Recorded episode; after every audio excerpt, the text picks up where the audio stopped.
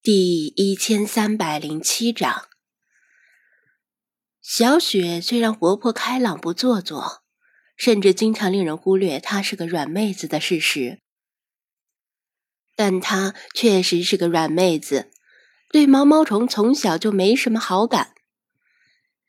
她家住在别墅区，刨除人工湖的面积之外，绿化覆盖率差不多有百分之九十。到处是绿树成荫，但是树太多了也并不一定是好事儿。比如说，每年夏天来临的时候，一阵风吹过，树上就可能掉毛毛虫，万一掉进衣领里，想想都恶心。所以入夏之后，他就尽量避免从树下经过，即使经过，也要捂紧衣领，快速跑过。他刚才听到张子安对小胖墩儿说：“这只毛毛虫是凤蝶的幼虫。”觉得既惊讶又佩服。擅长辨认猫狗的种类也就罢了，他居然能够认出毛毛虫的种类，这、这、这得看过多少条毛毛虫呀？但是他多少心存疑虑。怀疑张子安是不是在忽悠小胖墩儿？毕竟他一向有忽悠人的前科。直播间里的网友人多眼杂，男女老少都有，来自各行各业。以前他来宠物店直播时，有些观众对宠物很了解，只是没有张子安了解的那么多，这也情有可原，人家是吃这碗饭的嘛。所以他打算。把这只毛毛虫拍摄进镜头，看看观众里有没有谁能够准确的认出它的种类，这样就知道张子安是不是在忽悠了。因为问他，他肯定不承认自己在忽悠。不过考虑到直播间里的女性观众，他先警告道：“下面我会把镜头对准刚才店长先生提到的那只毛毛虫。”胆小或者讨厌毛毛虫的观众，请闭上眼睛或者挡住屏幕哦。女性观众们得到提醒，纷纷移开目光，或者放下手机去干别的事儿。但男性观众们的猎奇心理反而被激化了，都在发弹幕催促小雪赶快拍，拍得清楚些。他举起手机，贴近毛毛虫。给他来了个特定镜头，哇，好恶心哦！嗯，我高估了自己的承受能力。喂，太近了，小雪。有些观众大呼受不了，因为就像一只奇大无比的毛毛虫突然贴到了屏幕上。对不起，对不起。小雪连连道歉，又把手机拿远了些。店长先生说：“这是一只凤蝶的幼虫，谁能证实一下呢？”他问道。“蝶、蛾，或者可以将两者统称为鳞翅目昆虫。说起来，同样也是宠物的一个分类，算是花鸟鱼虫里的虫，只不过非常小众。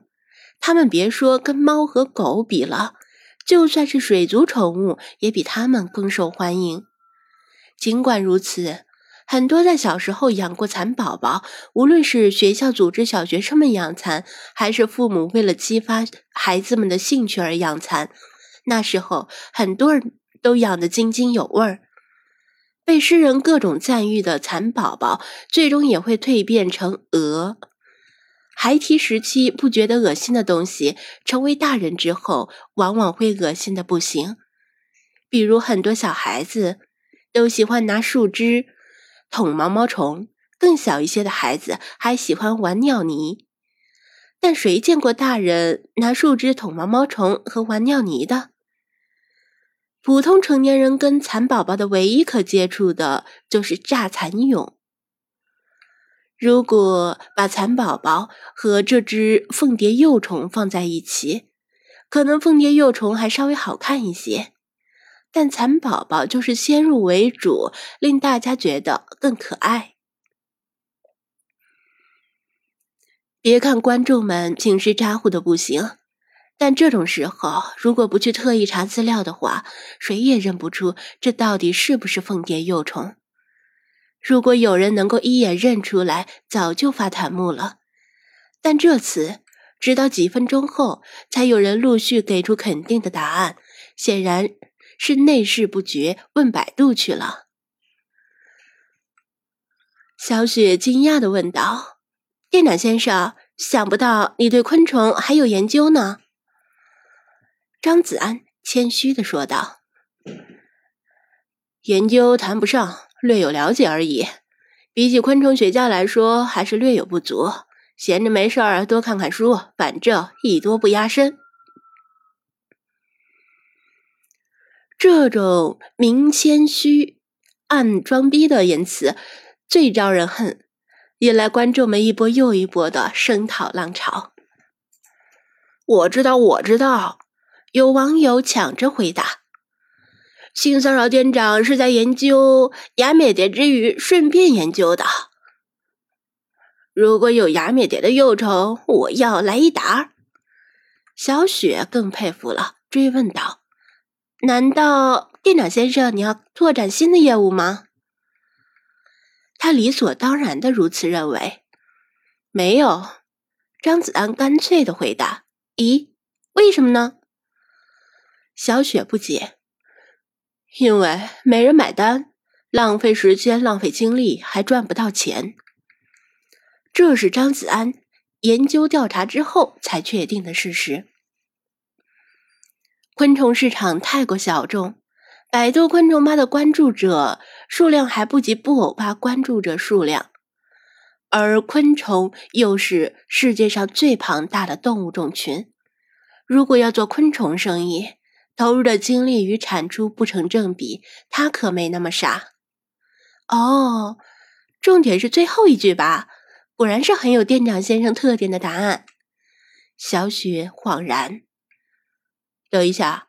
什么叫我的特点？张子安不能装听不到。小雪打了个哈哈，对这个问题笑而不答。他没有回答，但网友们替他回答了。你的特点是什么？你自己心里没点逼数吗？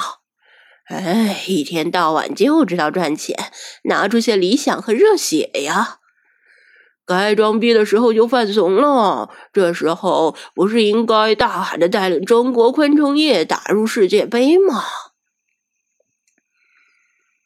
张子安凑过去看了一眼屏幕，看到网友们的弹幕，不屑的表示：“理想和热血能当饭吃吗？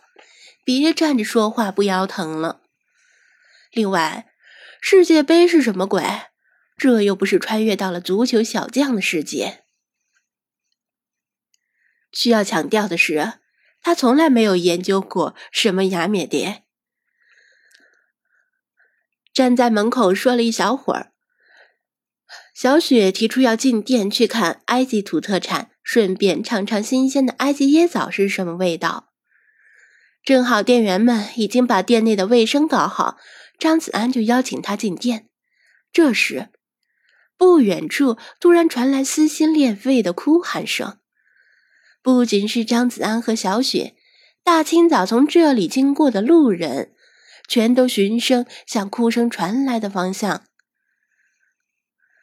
只见刚才那个小胖墩儿跌跌撞撞的从绿地方向跑过来，咧开嘴拼命的哭，笔和作文本早就不知扔到哪里去了，眼泪和鼻涕在脸上糊成了一团儿。哭声中气十足，震天响。张子安和小雪疑惑的对视一眼，这小胖墩儿是怎么回事？有人欺负他了吗？